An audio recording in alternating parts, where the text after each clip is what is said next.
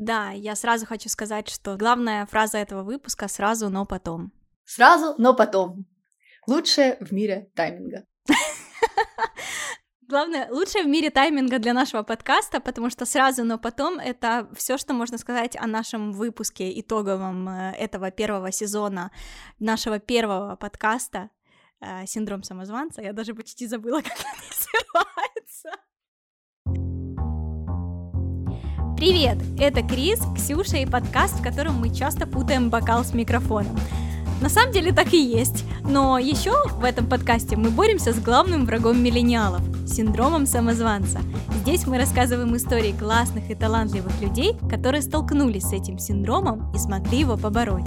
Сегодня у нас в гостях никого, но в каком-то смысле сразу все эти прекрасные люди, с которыми нам удалось побеседовать в первом сезоне подкаста.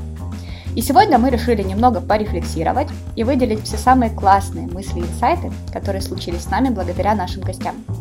По итогу, каждая из нас, я и Крис, записали по 5 классных мыслей, которые хочется забрать с собой в следующий год. И в этом выпуске мы будем пить игристое и делиться этими мыслями с вами. Ну что, погнали? Погнали!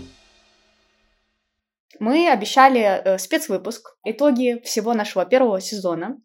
И так совпало, что это еще и итоги года немножечко, mm-hmm. поскольку мы эту всю историю записываем в католическое Рождество 25 декабря. И сегодня нам хочется поделиться самыми главными инсайтами, какими-то классными идеями и мыслями, которые мы подчеркнули от своих гостей за этот первый сезон.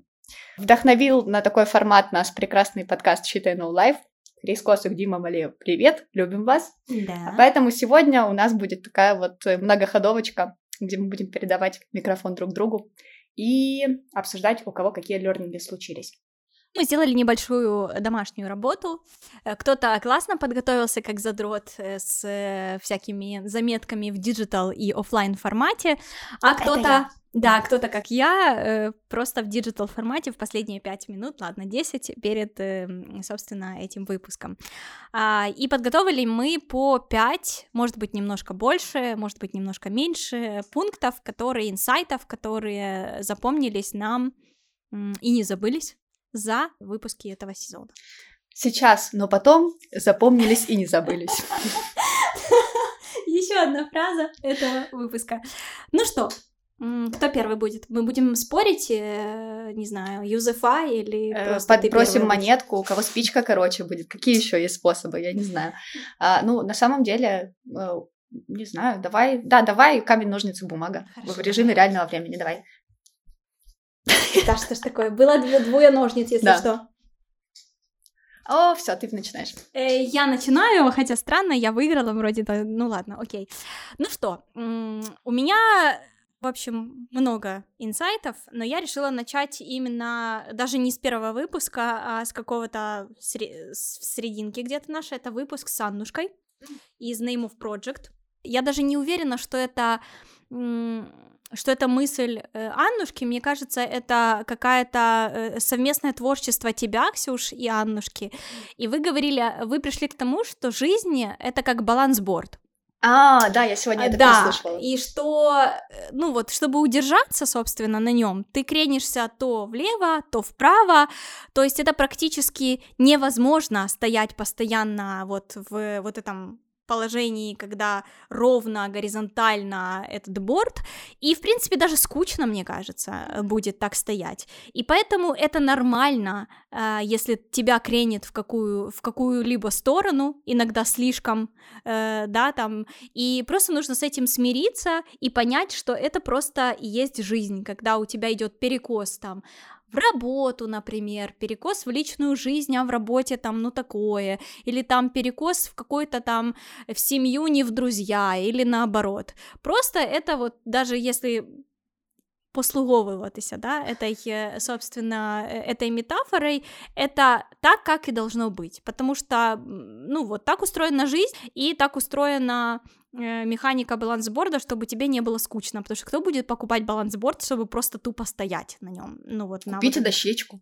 Ну да, вот, и на самом деле эта мысль очень сильно срезонировала у меня еще тогда, но сейчас она э, почему-то очень сильно сплелась с мыслью, которую я прочитала совершенно недавно. Э, естественно, я не помню где. И, естественно, кто это не сказал? помню кто. Возможно, это Happy Monday, основательница Анна Мазур. Но не факт, потому что я рыскала ее инсту и блог Happy Monday. Почему-то мне казалось, что это она, но неважно. Э, она говорила, возможно, это она, что сейчас нужно скорее всего, искать не вот этого work-life balance, не баланса, а ресурс, типа, и быть в ресурсе, быть не в балансе, а в ресурсе, потому что когда ты в балансе, это, ну, во-первых, это очень странно, и, скорее всего, вообще никто в, в здравом уме, в трезвой памяти вообще в жизни не может на самом деле постоянно быть в балансе. Ну, вот Очень представь... скучный человек, если Нет, он так есть. это даже невозможно. Представь, ну или это мне кажется супер стрессово. Ты реально супер все под, подделываешь, чтобы у тебя именно 50% твоего дня была работа, 50% не работа. Но прикинь, у тебя будильники стоят, не знаю, там, вот ты переживаешь постоянно, а не переработала ли я, а не, вот, боже, мне нужно бежать, потому что у меня сегодня, не знаю, у меня на этой неделе недостаточно рома- романтики, вот, мне нужно срочно придумать, вот, не знаю, мне нужно э, 10 тысяч лепестков, чтобы кровать застелить ими, или, не знаю, мне нужно пойти в кино, о боже, в кино все раскуплено, не знаю, еще ковид и все такое, ну, то есть э, это ж просто ад тревожного человека. Слушай, ты, э, ты об этом говоришь, и я поняла, что главный вывод, наверное, это то, что баланс э, в жизни, он не должен быть самоцелью, потому что если это твоя самоцель, за которой ты гонишься, то ты это, от этого баланса убегаешь еще дальше. Наоборот, он типа от тебя отдаляется. И хочется это еще сказать, блеснуть остроумием. Да. Вся жизнь балансборд, и люди в нем рагули. с другой стороны, что значит быть в ресурсе? Это слушаться себя, и то есть, когда тебе хочется и реально нужно, ты понимаешь, э, вот сильно углубиться в работу и работать по 12 часов. Окей, даже когда-то выходной, ну если у тебя какой-то супер классный проект, который ты сама себе придумала там или что-то такое, и он тебя драйвит, ну то есть не надо, чтобы тебе э, твой вот этот мнимый э, work-life balance, который кто-то из книжек навязал, мешал тебе сделать что-то крутое, вот то, что тебя сейчас драйвит. Вот ты же не будешь себя останавливать просто потому, что, ну вот... Э, да, потому что ты уже 49% на рабочее исчерпал mm-hmm. э, на этой неделе, и остался только один, и больше нельзя, нельзя. Да. Mm-mm. А то будет та-та-та. Вот, так что я согласна с этой мыслью очень, по-моему, и с той, и с другой, и с мыслью Аннушки про балансборд, и вот с мыслью неведомого мне автора. Возможно, о том, что Мазур. нужно быть э, в ресурсе. Кстати, еще дополнительно о вот, вот этом баланс, баланс-ресурс, тоже где-то в LinkedIn прочитала, что кто-то, естественно, сказал, что на самом деле люди, которые хотят быть постоянно в work-life balance, типа, а там было еще, естественно, написано, что миллениалы ну, конечно. или Gen Z, я не помню, ну вот те, которые с самого э, типа юности э, поставили приоритет work-life balance, будьте готовы к тому, что вы должны смириться и честно тебе себе сказать, что вы не добьетесь высот в жизни. Wow. Я, кстати, ну, типа, супер высот, потому что, чтобы добиться высот, этот человек, который ты сказал, которого я не помню, Э, он, видимо, добился высот, э, вот, он считает, что чтобы добиться высот, нужно э, в какой-то, по крайней мере, момент своей жизни впахивать. И как бы мне страшно не было, мне кажется, что, ну вот, я в какой-то момент своей жизни, ну и в какие-то моменты своей жизни, там и в молодости, скажем так, и сейчас. Уже можно так сказать, да. Реально впахивала очень сильно. Вот. Что ты думаешь, кстати, об этом? Хотела обсудить, не знаю, давай обсудим это. Давай обсудим, подкасте. давай обсудим. Про впахивал, э, что это обязательное условие, дабы добиться успеха? Ну вот да, что если ты будешь сам... Вот представь тебе сейчас, о господи, 18 лет, и ты начинаешь работать, ну 20 там и ты сразу, типа, такая приходишь, как вот эти девочки, которые приходили к тебе... Э... Которые вчера родились, а сегодня на работу хотят. Да, и которые сразу говорят, что я хочу такую зарплату, как у тебя. Э, а вот. делать хочу в два раза меньше? Да, да. И должность у меня будет называться в два раза лучше. Я такая, welcome to the team! Ух, ну слушай, э, просто мне кажется, тут вопрос в том, что вот это вот впахивай, масштаб этого что за этим стоит, у каждого свой. Mm-hmm. И оглядываясь назад, я действительно там тоже начала работать в какие-то 18 лет, и я, может быть, не впахивала в понимании там людей в Кремниевой долине где-нибудь, э, но как для студента там второго курса я довольно много сил и ресурса тратила еще и на то, чтобы не только учиться, но и работать. И, наверное, я могу сказать, что там та точка, в которой я сегодня, она случилась со мной, я к ней пришла, потому что я вот какое-то количество усилий приложила. Угу. Могла ли я приложить больше усилий и оказаться в точке побольше или покруче? Ну, скорее всего, да. Но мне все равно хочется верить, что вот это вот количество сил, которое ты прикладываешь, это не единственный и не обязательный Короче, не обязательно это единственный какой-то аспект, который влияет на то, чего ты добился. Все равно есть еще такая штука, как э, талант. Тебе может что-то легко даваться и получаться супер круто, и люди это увидят и будут э, там за это платить, не знаю, деньгами, славой и всяким таким. Сто процентов, если ты сидишь на попе слишком ровно, ну, скорее всего, я не знаю, вряд ли какой-то там успех, признание и какие-то интересные возможности придут к тебе сами. Хотя и такое бывает, мы живем в мире ТикТока, здравствуйте. Можно просто завести ТикТок, в котором ты сидишь на попе ровно, и это твоя фишка. И к тебе будут работодатели, рекламодатели приходить и предлагать посидеть на их стуле, диване, кровати и так далее. И вот как бы ты уже успешный. Так тоже может а быть. вот ты сейчас шутишь, а мне Саша показывал реально э, не ТикТок, правда, а Twitch. В Твиче сейчас, э, э, чтобы вы понимали, стримят не только игры, э, а, в общем, есть чувиха, которая раньше, она, у нее аккаунт был, она стримила, как она там по часу тупо лизала микрофон.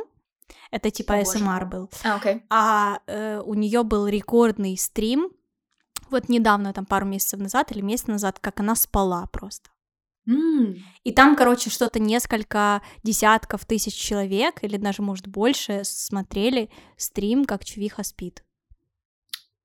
То есть даже, в жизни можно даже не сидеть, а лежать. Да, извини, да. что я Нет, это, это не перебить, это дополнить и э, усилить мою мысль. За это тебе спасибо. Ну, короче, мне кажется, что, наверное, в 99% историй жизненных, каких-то вот карьерных путей, э, правда в том, что, да, нужно стараться прилагать усилия, тратить много времени ресурса пресловутого на то, чтобы прийти в какую-то классную точку в этой жизни. Но Помимо этого есть еще куча других факторов, оказаться mm-hmm. в нужное время в нужном месте, знать нужных людей, обладать талантом, э, уметь презентовать свои скиллы и себя. И вот все это в комплексе, оно действительно может дать результат, может не дать. Есть еще случайность. Ну, короче, не хочется, э, чтобы все люди считали, что обязательно нужно работать 180 часов в неделю, и это единственная дорожка к тому, чтобы быть успешным и счастливым. Дорожек много, у каждого своя. Согласна. На этой классной ноте передаю тебе опять ход. Ты, зак... ты чудесно закончила мой ход, и мы можем перейти опять к тебе. Отлично, я думала, мы будем играть в теннис, а это какой-то сквош просто в стенку. Самая ну. красивая стена сегодня. Ладно, хорошо. Мой первый пункт — это мысль, которую я услышала, полюбила и забрала с собой после нашего выпуска с Таней Шевчук. Mm. На наш с тобой вопрос к ней о том, как она понимает экспертность, она сказала, что для нее экспертность это про тишину. А, что довольно неожиданно. Да. Но когда начинаешь пытаться разобраться, что она имела в виду, и она нам объяснила, я понимаю, что это на сто процентов правда, и я всегда так думала, но мне не хватило, не знаю, ума, таланта, скиллов, э, чего-либо, чтобы это вот в эти слова облечь. И когда я это услышала, я поняла, что так оно и есть.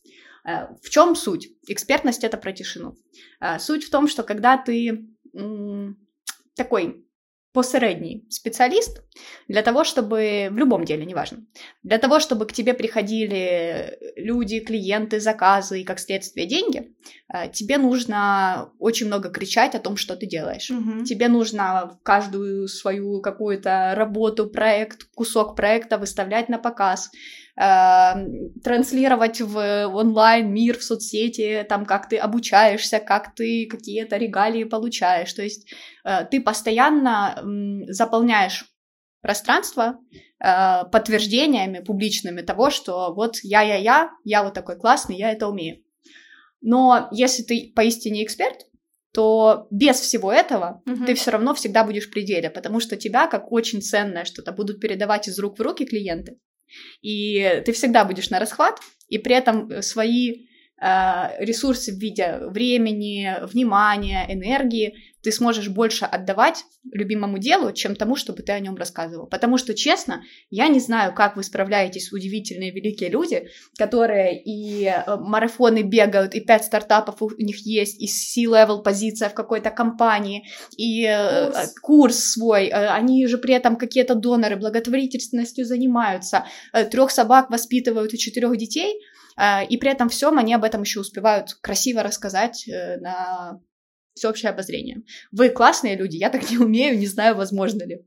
Но выбирая или-или, вот быть средне, средне по средним и очень много рассказывать о том, что ты делаешь, дабы всегда иметь э, в потоке клиентов, или быть вот этим вот экспертом, которого передают из рук в руки, потому что он классный, а, для меня, наверное, вот этот второй путь ближе. И мне кажется, что в современном мире это прям, ну, супер ценно. И эти, эти люди, которые вот э, таким путем идут э, и понемножечку делятся своими какими-то достижениями, совсем немножко, очень дозированно, э, это просто вот какие-то жемчужинки в океане. Э, очень рада таких людей знать, и еще больше рада, что такие люди э, были в первом сезоне нашего подкаста. Во втором, надеюсь, такие тоже будут. Что ты думаешь? Да, я полностью согласна. Почему-то э, вспомнила фильм Точно римские приключения? Да, наверное. В общем, и там э, героиня, да, все именно то. Э, и там героиня Эллиот Пейдж, которая, собственно, сейчас стала опять-таки Эллиот, э, Пейдж просто мужчиной. Она играет вот такую девушку, которая, она очень много знает строчек из поэзий всяких. Да-да-да-да-да. И она постоянно цитирует или там э, поэтов, э, прозаиков, э, и главный герой в нее влюбляется, и он считает, что, боже, какая она вот, невероятная, но с другой стороны он понимает, что она всего лишь вот это, вот это, да, псевдоинтеллектуалка, которая, собственно, вот то, что она, она знает по одной строчке из 10 тысяч разных э, поэзий, да, там, э, э, стихов или там еще кого-то романов, вот, это все, что она о них знает, и она ровно знает то, что ей нужно, чтобы показать себя интеллектуалкой и очень глубоким глубоким, осознанным человеком. Извините, это просто слово глубокий. Триггерит другой подкаст. другой подкаст. Вот. Э, и вот это мне сейчас, наверное, самозванцы или вот, вот эти люди, которые заполняют э, информационное пространство вот этими, э, знаешь, самопиаром, mm-hmm. вот, вот это мне, наверное, очень сильно напоминают эту героиню, потому что они, они знают и представляют собой ровно столько, сколько там они вот, э, вот эти их тизеры их курсов, да, или да, тизеры да. их каких-то продуктов, а глубины там не всегда, к сожалению, есть. И почему-то, да, действительно, глубина всегда есть э, за людьми, которые просто настолько увлечены своей, своим делом, своей мечтой, что им просто некогда и не хочется тратить вот это свое вдохновение, вот эту свою внутреннюю силу на то, чтобы э, сильно кричать. Вот. Это как, знаешь, вот певцы, э, которые берегут голос перед концертом. Вот, Ух ты, кажется... как закрутила красиво. Да. Угу, угу. И за них говорит их работа, а не их разговоры о своей работе. Вот. Но, в принципе, просто справедливости ради, мы знаем и много людей, которые достаточно хорошо, э, да, там себя позиционируют, им их много в соцсетях, э, у них много социального капитала, они умеют об этом рассказывать, вот, э, но при этом они действительно талантливые uh-huh, и классно uh-huh. делают свою работу, поэтому тут, наверное, либо чаще просто всего это люди, у которых есть куча помощников, которые да. помогают с другим, uh-huh, вот, uh-huh. потому что Э, ну не может так, давайте все э, расслабимся, ты не можешь быть э, супер крутым профессионалом, который очень много отдает своей работе, своей жизни, делает офигенные вещи, постоянно в ресурсе и с вдохновением, и еще и знает, как круто и, и умеет и имеет возможность об этом постоянно классно рассказывать. Вот так. Аминь. Да. Как сказал э, любимый мною э, Толик Рогальский. Нет, я Мишу люблю. Да, любимый мною Миша Рогальский. Э, готовьте свои амини. Mm. Да, так что я свой аминь подготовила и использовала. Ладно, раз мы уже заговорили о тишине, у меня есть тоже ход о тишине. Ну-ка. Ну и, собственно, это ход из того выпуска, который я очень хочу переписать, потому что я критически, знаю, смотря на нас, это был наш, по-моему, то ли второй, то ли третий выпуск, и он, выш... он вышел не очень хорош по звуку, но я до сих пор его обожаю, и не только я, мне пишут, нам пишут люди, что любят его переслушивать, потому что это выпуск с Ирой Левченко, которая просто очень... Э, вот это именно тот интеллектуал, который не псевдо. Вот и э, о тишине. Она тогда за, зацепила вот эту тему, что выгорание это про тишину. Она сначала рассказала, что она смотрела TED Talks Шонды Раймс, да, да. Э, да, которая написала, собственно, анатомию Грей и все остальные там, на, как избежать наказания за убийство и все остальное. Э, она рассказала, что у нее вот ее вдохновение всегда ощущалось какой некий постоянный гул в голове. А, который постоянно был с ней. Ну, то есть это тот гул, который не как сумасшедший, да, там, а он тебя поддерживает, это то, что откуда ты, тот самый эгрегор, да, от, от которого ты питаешься и берешь свои идеи, э, вдохновение. И в какой-то момент этот гул исчез, когда она переработала очень сильно и выгорела. И вот там была очень красивая фраза, которую я не помню, но я хочу не о ней сказать, а хочу сказать о том, о чем, ну, какой вывод сделала Ира. Она сказала, что вот выгорание — это про вот эту тишину, но это неплохая тишина. Эта тишина наступает для того, чтобы ты, человек, почувствовал, что тебе нужно, и услышал именно себя свой организм, свой мозг, там, э, свою душу, э, которую ты долго очень не слушал, просто потому, что ты был э, сфокусирован вот только на вот этом гуле, он не всегда внутренний, он часто еще и внешний гул, да, вот это информационное, информационный шум, а, твои, собственно, шум у тебя в голове, вот эти голоса, которые тебе говорят, ты должен, а, ты должна достичь, доказать, быть, а не казаться. У меня было когда-то в жизни одно большое первое и самое большое выгорание, после которого я вылечилась, собственно, и теперь каждый раз, когда я подхожу к этому порогу, я понимаю теперь. То Ты есть его уже можешь распознать. Я могу его распознать чуть-чуть раньше, до того, как э, мне придется бросить все. Угу. Вот. И каждый раз теперь я понимаю, что я ищу вот именно эту тишину, и я с этой тишиной живу. Oh. Потому что, чтобы выйти из этого выгорания, вылезти из этой вот э, норы, да, там вот этого всего, и просто опять стать человеком, который слышит э, вот этот гул, слышит то, что именно вдохновляет, да, там вот, который подключается опять, да, своим мозгом к эгрегору и получает вот эти все очень чудесные, классные, крутые идеи, которые он может реализовывать. Все лучшие идеи, Кристина. Конечно. Нужно посидеть э, с этой тишиной и просто вот очиститься, не знаю, как это сказать. Класс. Я не вносила эту мысль в свой список, но она у меня тоже отложилась, отпечаталась в голове. Я помню, что она меня очень сильно удивила, да, наверное, правильно будет сказать, удивила тем, что мне всегда казалось, что я как раз стремлюсь к тишине, что у меня вот mm-hmm. этот гул, он меня утомляет в голове, когда у тебя бурлит просто идеи, мысли, планы, э, что-то записать, что-то не забыть. И как будто... В общем, мне казалось, что это работает совсем наоборот. Mm-hmm. Что когда ты окей, у тебя в голове тишина, а когда ты на грани подгорания, выгорания, то вот этот шум в голове, он просто становится невыносимо громким.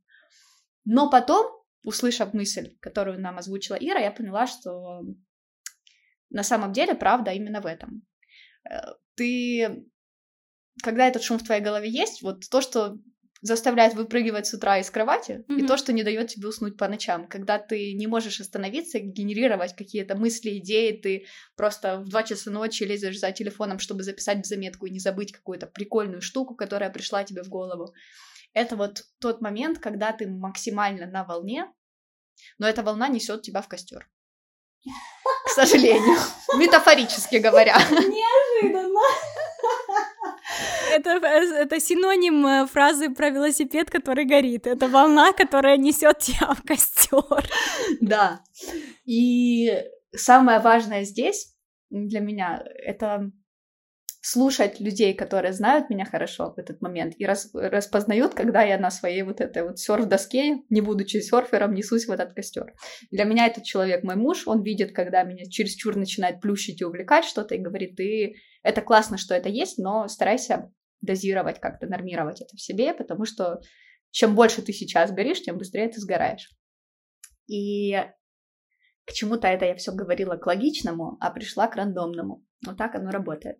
Ну, словом, а, я, да, я действительно поняла, что вот этот самый э, громкий, классный гул в голове, когда твоя голова действительно наполнена крутыми мыслями, идеями, концепциями, ты не можешь остановиться их продуцировать, а, это классная точка, но оставаться в ней всегда очень тяжело, потому что она забирает у тебя очень много энергии, сил, вдохновения. Mm-hmm. И вот после нее как раз очень часто, если ты долго в ней пытаешься оставаться, не возвращаясь в какую-то условную тишину добровольно, то эта тишина наступает насильно. Uh-huh. И ты сидишь над какой-то задачей, смотришь на белый лист, белый лист смотрит на тебя, и вам друг другу нечего сказать. Map. Окей, следующий ход у меня очень далек от предыдущих наших с тобой. Mm-hmm. Тут все было такое. За перебивкой красивой нет. Ну, Но простите, простите, да. Ну, может, мы сделаем вот это ты дышмяу, и да. это будет красивой перебивкой. А, в общем, а, очень такой материалистичный, прагматичный следующий ход. А, это мысль, которую я услышала от нескольких гостей нашего подкаста в первом сезоне. Точно помню, что это был Женя Савельев и это была Саша Бурбела. Разными словами они сказали об одном и том же, что один, одна из метрик, которой можно измерить экспертность, это деньги. Угу. И это, блин, настолько в лоб и настолько как-то очевидно, но почему-то мы об этом не думаем. А это ведь правда так и есть, что, ну, можно извинить за плохое слово, вот бабушка, ты меня будешь слушать, прости, что я вматируюсь, наебать людей можно один раз.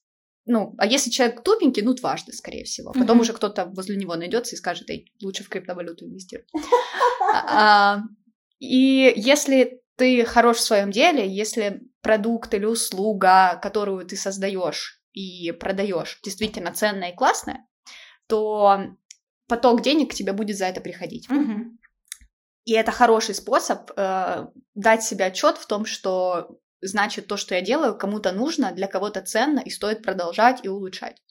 В то время как если ты продаешь воздух, как делают прекрасные специалисты из э, одного из недавних классных репортажей Ксюши Собчак а, про инфо-цыган, то у тебя получится это сделать один раз, может быть, второй раз, но рано или поздно люди поймут, что они отдают свои деньги за ничего. Mm-hmm. А как бы редко когда это приятно делать.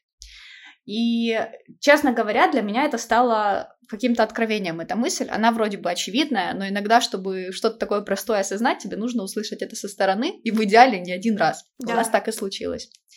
И мне кажется, что вот всем сомневающимся людям, всем таким, как мы, ну, стараемся уже не быть, важно об этом помнить, что если вам предлагают какую-то зарплату, вам кажется, что она слишком большая для вас, и вы ее не отрабатываете и не заслужили, ну, скорее всего, это не так, потому что люди на другом конце провода они тоже не дураки. Если к вам возвращается клиент, он готов снова и снова работать с вами и рекомендовать вас, чтобы его какие-то коллеги, друзья тоже приходили и платили вам деньги, это все говорит о вашей экспертности. И это один из самых таких матери... материальных и реально осязаемых факторов, который... на которые можно опираться в моменты, когда ты сомневаешься в себе. Вот, поэтому спасибо большое нашим прекрасным гостям, которые эту мысль нам принесли. Кстати, многие, действительно, я вспомнила, Аня Пивень об этом говорила, э, так смешно, она вот говорила, что мне всегда казалось, что как же я могу рассказывать людям, как им делать маркетинг, если я не проработала 10 лет как минимум одновременно в банде и в Федере. Я не совсем согласна, ну ладно. Э, вот, что э, я там, не знаю, не училась э, где-то у Будды маркетинга, в общем, вот этому всему, и не знаю все на свете. А потом говорит, ну, то есть я вот говорю что-то людям, а потом они пишут мне, говорят, что у них куча инсайтов, приходят обратно, при... кого-то еще присылают каких-то своих, в общем, э, реком... по рекомендации, и вот, вот после этого мне кажется, что да, там я, я действительно, наверное, что-то могу сказать.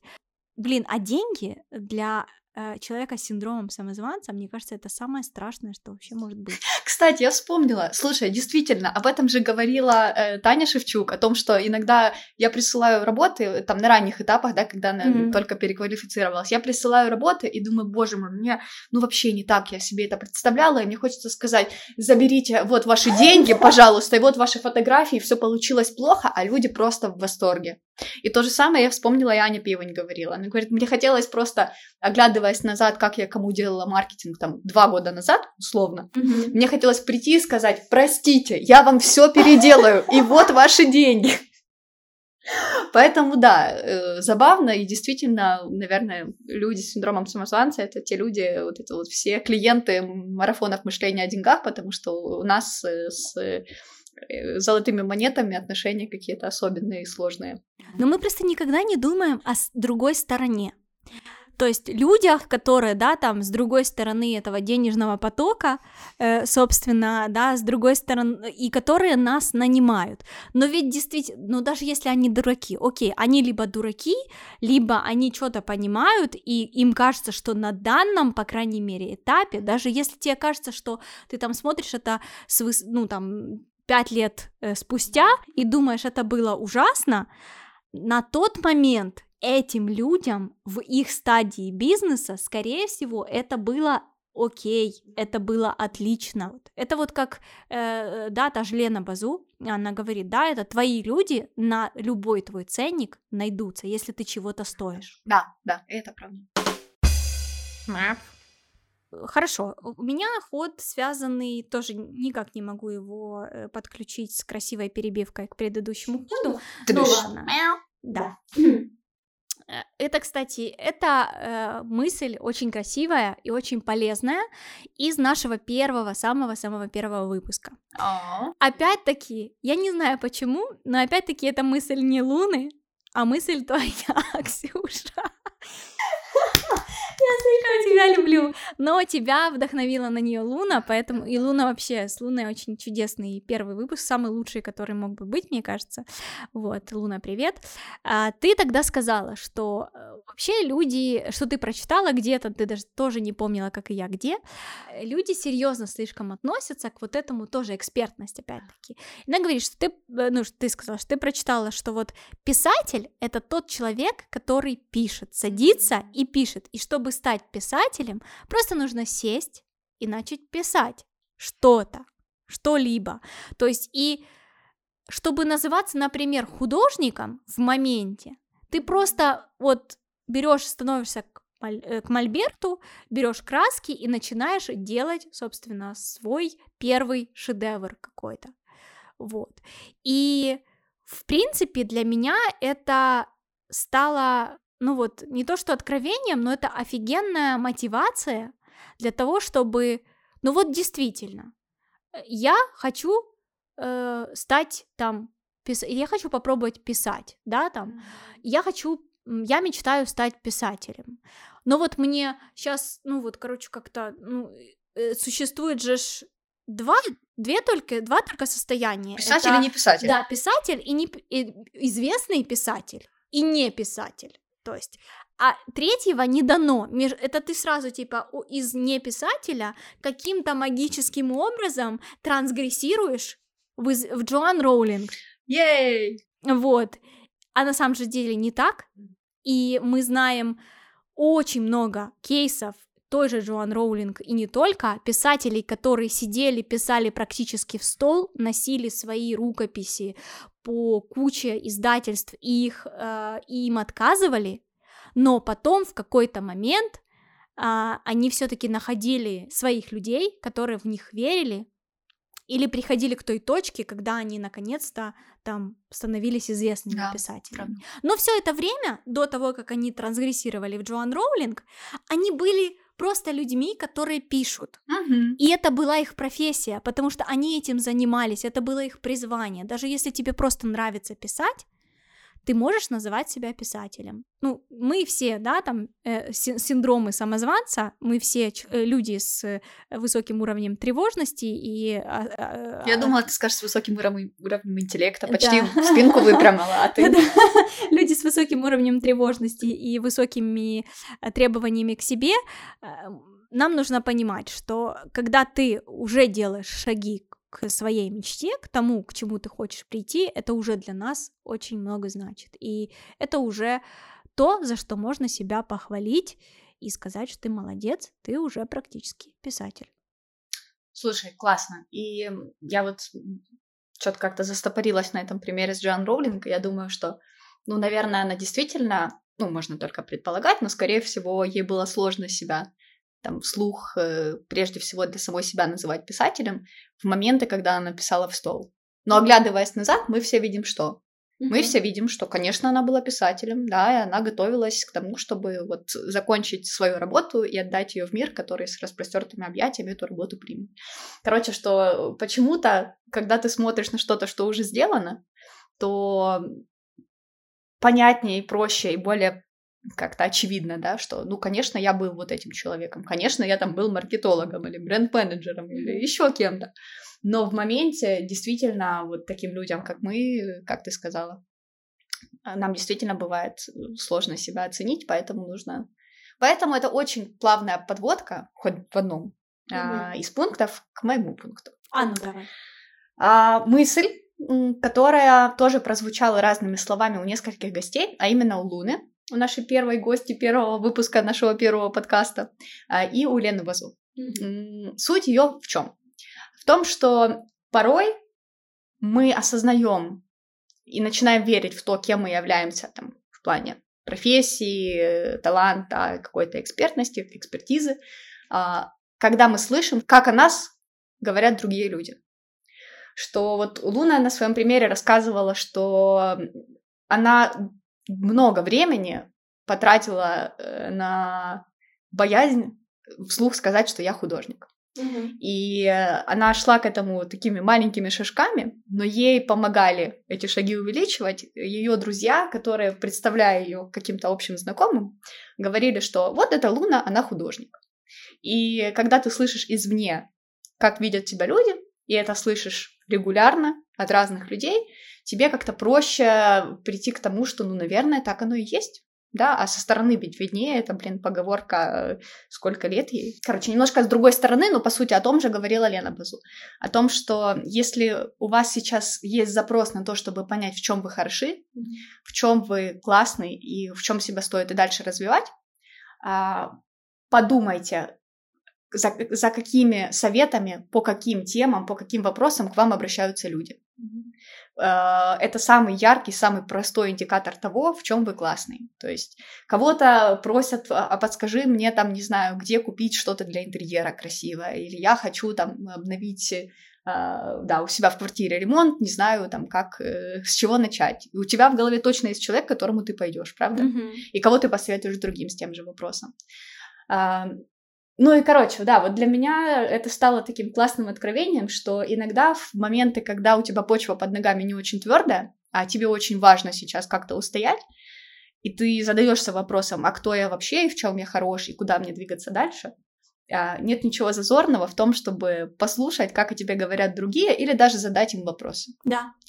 Это классная практика, которая помогает э, как-то более трезво, многогранно, вот это вот с 360 градусов посмотреть на самого себя, и это хорошая такая отправная точка, а, отталкиваясь от которой можно двигаться дальше.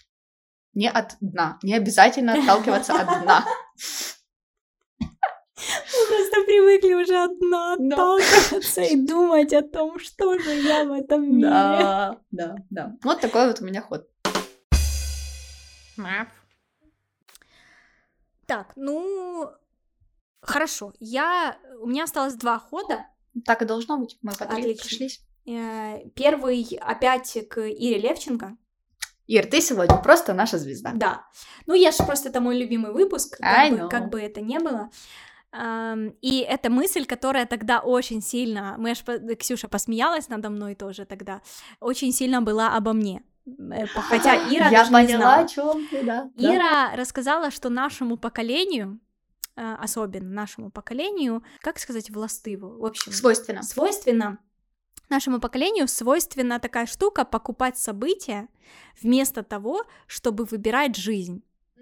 То есть там покупать события, или я бы даже сказала впечатление, да, там вместо того, чтобы проживать жизнь и такой, как она есть.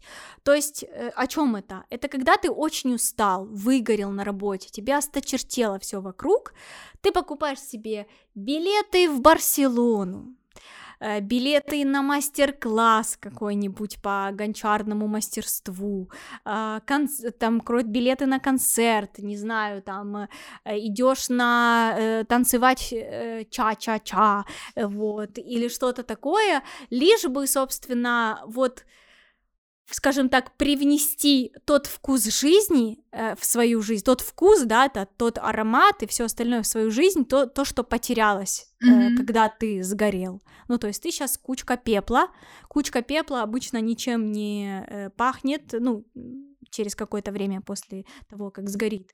И вот ты э, пытаешься пшикать всякими диффузорами э, и э, дезодорантами, освежителями воздуха, вот эту кучку пепла, но это же не сделает ее обратно красивой статуэткой или не знаю. Не красивой... Это делает Феникса Фениксом. Да, не это делает Феникса Фениксом. Э, Феникс обратно возрождаются только когда, собственно, он опять знает для ради чего это.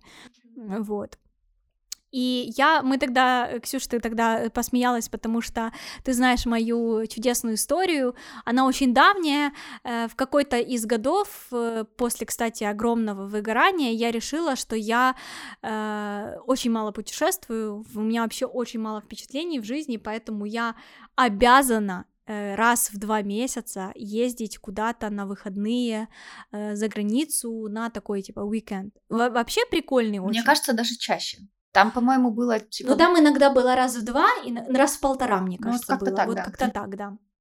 Раз в полтора месяца. В общем, у меня за год получилось э, э, где-то 7 или 8 поездок, и это плюс еще Америка тогда была роуд-трип, короче, это типа, вот. И там были до хренища денег, потому что там на, на три дня в Европу не так-то дешево поехать, ребята, как говорить. Особенно если это выходные, а не будние дни, потому что в будни все еще нужно работать, вот. Но это реально прикольная штука, чтобы осознать. Я ее осознала чисто интуитивно, mm-hmm. и потом еще раз переосознала во время этого выпуска.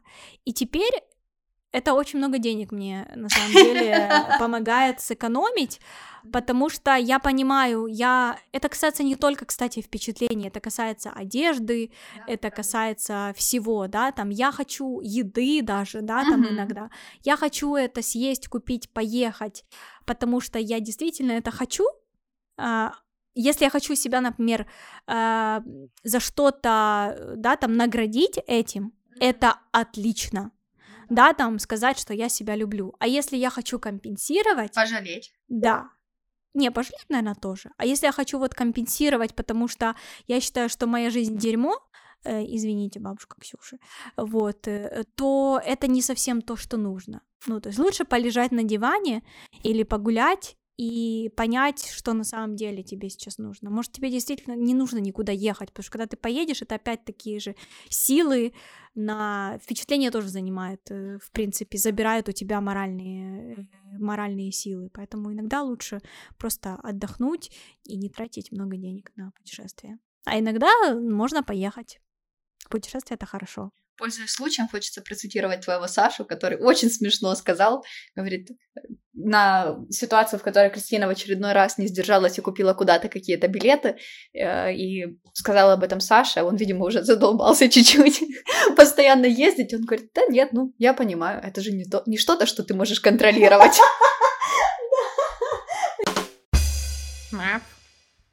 А, так, следующая моя мысль, она не моя, а наших гостей, что классно. И опять-таки, как сегодня, видимо, уже повелось, я ее слышала разными словами от разных людей. Это мысль о том, что не всегда стоит искать дело всей своей жизни. И совсем не факт, нет никаких гарантий, что такое дело существует. Это мысль, которую озвучивала Лена Базу. Это мысль, о которой говорила Ира Левченко, о том, что, может быть, у нас нет дела всей жизни, у нас есть делишки. Да. И их может быть больше, чем одно, и это окей. И о похожем говорила Саша Бурбелла. А, она сказала о том, что, может быть, это мое призвание не, в, не на всю жизнь, это мое призвание на сейчас.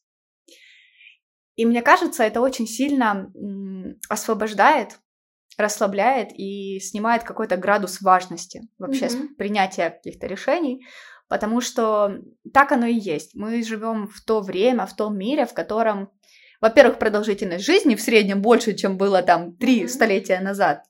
У нас объективно есть больше времени. Во-вторых, специфика профессии изменилась. Э, экономически мы совсем в другом мире, технологически. И правда в том, что ну, у нас есть возможность прожить несколько разных жизней, попробовать себя в чем-то совершенно разном, там, не знаю, в один момент быть э, софтверным инженером, потом шить обувь, а потом, э, там, не знаю, готовить коктейли. И это не значит, что ты прыгаешь просто с места на место, и ты не хорош ни в чем. Э, достаточно, есть какая-то глубина, которой достаточно в любом новом деле, чтобы быть классным. Mm-hmm. И нашей какой-то взрослой сознательной жизни, которая наполнена вот профессиональной деятельностью, ее достаточно, чтобы попробовать себя больше, чем в чем-то одном. И для меня это, наверное, о том, что, во-первых, не стоит себя ограничивать и говорить, ну, мне вот всегда это было интересно, но это нереально. А, мы все в теории и на практике, если захотим, мы можем снять фильм, мы можем открыть отель, мы можем, не знаю, возить авторские туры в какие-то необычные страны. Понятно, что у всех разная точка, да, и кто-то уже mm-hmm. в этом прокачанный сейчас, и заходя в этот мир, в этот рынок, ты конкурируешь с этим человеком, но все равно ты можешь своим желанием, упорством, там, интенсивностью деятельности довольно быстро этого человека перегнать или догнать просто. И, короче, для меня это супер круто, потому что это дает какое-то пространство этих вариантов, возможность выбирать и возможность прожить больше, чем одну жизнь в рамках одной. Поэтому я прям супер сильно благодарна за то, что эта мысль, она в нашем инфополе сейчас э, витает, что это такой среди нашего окружения немножечко вот этот дух времени. Мне кажется, что это супер круто, и это делает людей счастливыми. Ну вот вспомни Кристину. А, она то есть ты говоришь, есть там достаточная э, глубина э, в профессии, чтобы почувствовать себя э, классной, ну что ты типа крутой. Но вот наша Кристина, она э, запустила свой бренд, она сделала первый дроп, и по качеству, по стилю, э, по коммуникациям, естественно, которые делала Ксюша, этот, э, этот бренд э, был отличный, чудесный, крутой. И она просто в какой-то момент поняла, что она попробовала, она сделала, и ей больше не интересно. Или там это не то, что она хочет. Вот это для меня было большим показателем. Ну, как, как для меня это было, во-первых, очень смело, потому что большой смелости много нужно смелости, чтобы начать, и еще больше смелости, чтобы бросить а, на каком-то, скажем так, ну, не то что на начальном этапе ну, практически, да, да. да, там первый дроп. Но при этом я я не думаю, что э, существует какой-то человек, который может сказать, что она э, не показала себя круто в этой ситуации. Вот, то есть человек сделал э, ну классный э, дроп, э, помурыжился с этим всем, и она просто решила, вот я сделала, попробовала, я это сделала для себя. Вот, не для кого-то, не для того, чтобы кому-то что-то показать, а просто попробовать себя в этой, в этой сфере. Я попробовала, я сделала все, что как я хотела, а теперь до свидания. Я хочу теперь делать что-то другое. Uh, блин, да, на самом деле мне это еще знаешь о том, что иногда тебе нужно что-то реализовать, какую-то задумку, mm-hmm. просто для того, чтобы понять, что это не твоя дорожка. Но если ты не попробуешь, то ты можешь всю жизнь э, слышать вот это эхо и думать, а если бы, вот это вот mm-hmm. вот if. И мне кажется, что это также классно пробовать и понимать, что не твое, как mm-hmm. и нащупывать свое. Потому что, опять-таки, ты лучше узнаешь себя, и у тебя вот этих вот дорог, которыми ты не пошел, гипотетических, становится на твоей карте жизни меньше. Это прям круто. Поэтому да, Кристина, респект. Это, кстати, э, уносит нас в мой следующий ход немножко э, о том, что Лена Базу, она говорила, что такой вообще мысль, которая еще на ее курсе меня достаточно так зацепила, это то, что сначала говорить, а потом делать, это окей, это даже да, хорошо. Да. И ну вот я, чтобы вы понимали, меня, мой характер, э, меня воспитывали так, э, что никогда не говори о своих планах. Не кажи гоп, поки не перепрыгнеш. Ну тут не совсем. То есть не кажи гоп, поки не перепрыгнешь, оно о том, что э, ты, короче, не хвастайся, ну, не хвастайся заранее, вот, сначала сделай, там, пацан сказал, пацан сделал, да, пацан сделал, а потом пацан сказал, э, вот. А у меня было там сглазять, кто-то что-то, кто-то что-то тебе наоборот не не даст сделать, там где-то поставит тебе какие-то перепоны, там и все остальное. А на самом деле ну вот мы сейчас сделали себе, я сейчас, например, да, у меня такой бабл, э, моего окружения настолько, что я могу на самом деле следовать э, совету, да, там вот этой философии Елены Базу о том, что лучше сначала говорить, потому что вокруг может найтись куча людей, которые могут даже мне помочь, вот. И на самом деле я также верю в то, что это иногда бывает каким-то даже коммитментом, потому что пока ты не сказал, что я хочу например, открыть свою кофейню, например. По коврики для йоги сделать. Коврики для йоги сделать, да, здравствуйте.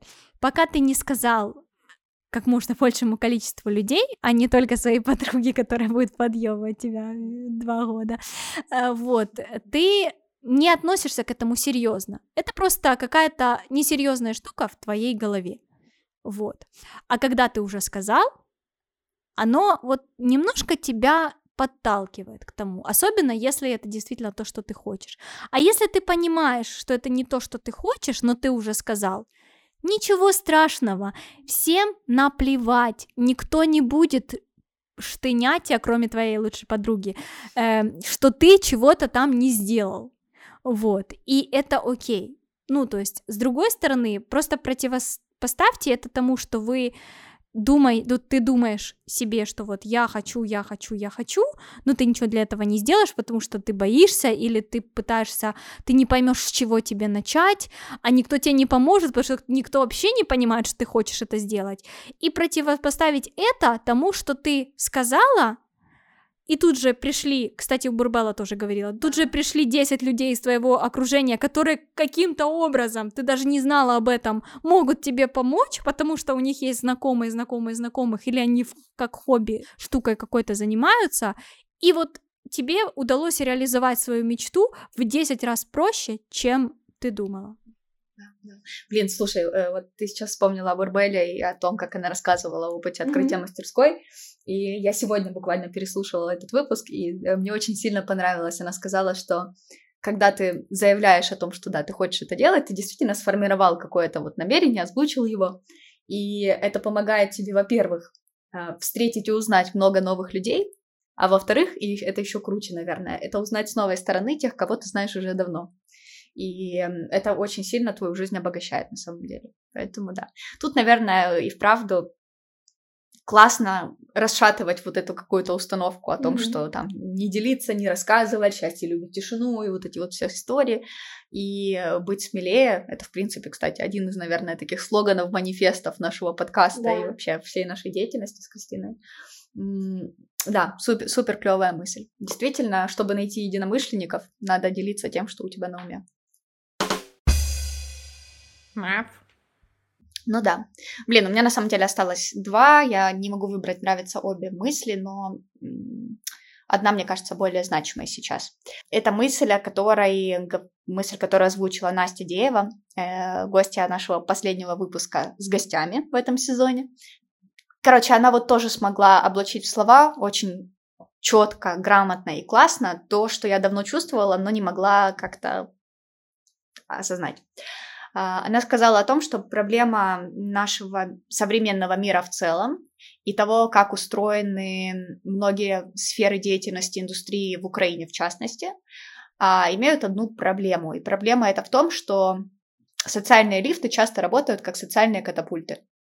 И вследствие этого мы часто оказываемся где-то быстрее, чем мы себе представляли. Ответственности на наших плечах больше, чем мы в этот момент, по нашему мнению, можем потянуть. И мы просто перепрыгиваем сразу несколько ступеней, и наша психика, она просто не успевает подтянуться за вот этим вот скачком, прыжком. И это одна из причин, почему синдром самозванца это такая большая проблема, такая вот громкая тема среди нашего поколения. Мы действительно в супер э, раннем возрасте довольно быстро становимся менеджерами. Mm-hmm. Мы mm-hmm. перед нами открываются какие-то очень классные карьерные возможности, и это все безумно круто, но это имеет свой вот этот побочный эффект. Ты действительно по жизни двигаешься быстрее, чем успеваешь э, психологически к этому подготовиться. А, и тут, наверное, для меня самое важное, это я до сих пор не до конца, наверное, понимаю, что с этим делать, но когда вот ты смог очертить проблему, это уже, как говорят, половина ее решения. Поэтому я супер благодарна Насте за эту мысль. И я об этом много думаю. Если когда-нибудь пойму, что с этим делать, обязательно поделюсь где-нибудь. Что ты скажешь? Я скажу, что я слышала подобную мысль еще до этого, и она тоже меня очень сильно зацепила. Я слышала, в, вернее, читала у своей любимой тоже коуча Оли Полищук в Инстаграме, она тоже говорила о том, что вот как раз проблема нашего поколения, опять-таки, в том, что мы из-за вот, да, из-за вот этого переломного периода, в который мы живем, мы все слишком, ну не все, но большинство из нас слишком рано стали какими-то менеджерами или получили достаточно большой круг обязанностей и ответственности, команду большую кто-то получил, кто-то там огромный проект, огромный бюджет, или ноль бюджета, но много целей амбициозных, как это часто бывает в стартапе, что тебе кажется, что если ты руководитель, ты должен знать просто все, что делают твои подчиненные. В плане, вот если ты директор по маркетингу э, в компании, ты должен знать лучше всех каждое направление маркетинга. Ты должен знать лучше своего э, Digital Paid Acquisition менеджера, как запускать таргеты, допустим. Ты должен знать лучше SMM-щика, как сделать классный SMM. Ты должен знать лучше там своего контент-стратегию, э, стратега, как сделать стратегию. А ведь на самом деле нет. Ты просто должен быть хорошим руководителем, который дает возможность, собственно, твоим подчиненным вот в свой талант выражать. Блин, да? ты просто сейчас говоришь, и это идеальный момент, чтобы блеснуть классной мыслью, которую я а, для себя узнала в ходе одного из курсов, который проходила. Ну, давай скажи, давай, что да. это за курс. Э, это был гарвардский курс по leadership э, на Coursera, ничего слишком fancy, и да, я выбирала, потому что это гарвардский, и потому что leadership. На самом деле, мысль, которую я оттуда подчерпнула, э, я вообще не ожидала там найти, но это действительно о том, как быть классным руководителем любой команды, что на самом деле от тебя ожидается на подсознательном уровне, не всегда формально, три штуки. Это direction, protection и order. Для не англо- англоговорящих людей, для моего мужа, который не любит англицизмы, скажу, переведу. То есть должен задавать direction, должен задавать направление, простите, должен защищать а, и должен э, не то чтобы создавать порядок, но хотя бы не создавать беспорядок. Угу. И вот эти вот три компонента, этого достаточно для того, чтобы команда круто двигалась в нужном направлении, давала классные результаты, но при условии, что команду ты тоже собрал хорошую. И вот это вот direction, protection и order — это какие-то просто три э, слова, которые, не знаю, мне хочется себе там поставить на заставку э, ноутбука, рабочего и напоминать себе, что ты не должен все уметь знать лучше всех других. Но ввиду того, что у тебя вот этот view немножечко шире, и он у тебя, в принципе, есть в сравнении mm-hmm. с какими-то членами команды, у тебя есть вот эта возможность и направление задавать, и защищать от каких-то э, внешних штук, и э, следить за тем, чтобы все там четенько работало. И вот в этом, в этом сила. Вот так. Я не помню, чей ход, или мы уже договорили. Это твой ко- э, ход. Это мой код. Твой код. А, ты хочешь что-то договорить еще? Э, нет, я просто придумала, чем закончить. Ну, давай заканчивай, потому что, в принципе, у меня все. Угу, хорошо. Короче, э, еще одна мысль, супер крутая, которую теперь, как оно часто бывает, э, я слышу отовсюду. Может быть, потому что все послушали наш подкаст и теперь это взяли на заметку, а может быть, потому что мысль всегда витала в воздухе, но я не замечала. В общем, у нас был крутейший гость Влад Болшин. Тут спасибо моему мужу за то, что он в мой круг общения этого человека привнес. А, и Влад сказал о том, что в одной из э, книг, кажется, это была книга э, создателя Netflix, он прочитал о супер крутой практике начать, прекратить, продолжить. И он не только рассказал нам о сути этой э, практики, но и сказал о том, что они с командой ездили на выездную стратегическую сессию, они попробовали на практике это применить, и это супер сильно крутой инструмент э, для того, чтобы, во-первых, подсветить, где какие проблемы в команде есть, понять, кто в чем хорош, дать друг другу фидбэк какой-то конструктивный и определить, как дальше двигаться там еще быстрее, круче, ярче вперед. Я, как уже сказала, после этого везде теперь эту штуку слышу. И на самом деле это э, такая вот тактика, не тактика, да, действительно инструмент какой-то, вот фреймворк, который ты можешь как в личной какой-то жизни применять, э, как в работе, с, там, с большими командами или над проектами. Это очень-очень классная такая канва, э, которая помогает систематизировать все свои там какие-то мысли, когда вот ты оглядываешься назад, пытаешься рефлексировать с целью mm-hmm. того, чтобы дальше двигаться лучше. Mm-hmm. А, поэтому я не знаю, я думаю, мы это сделаем с тобой уже после того, как выключим микрофоны, но ввиду того, что это последний выпуск сезона, и следующий будет уже в новом году, мне кажется, что классно применить эту штуку и подумать, что нам стоит начать, что прекратить, а что продолжить в новом сезоне. Я думаю, это вообще классная штука вместо итогов года собственно, чтобы не писать очень много, и, а просто подумать, э, что бы я хотела начать, прекратить и продолжить в следующем году. От, отличная методика. Согласна. Короче, у нас будет очень много классных гостей в следующем сезоне. Они уже у нас есть в списке, и я уже уверена, что они не откажутся. Вот, потому что в этом плане синдром самозванца ушел от нас.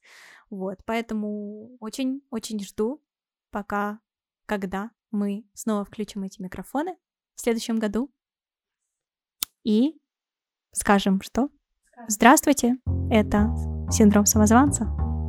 И с вами Кристина Захарченко. И Ксюша Тоникова. Ох, хорош, да. Ну все, получается, закончили. Что, с наступающим?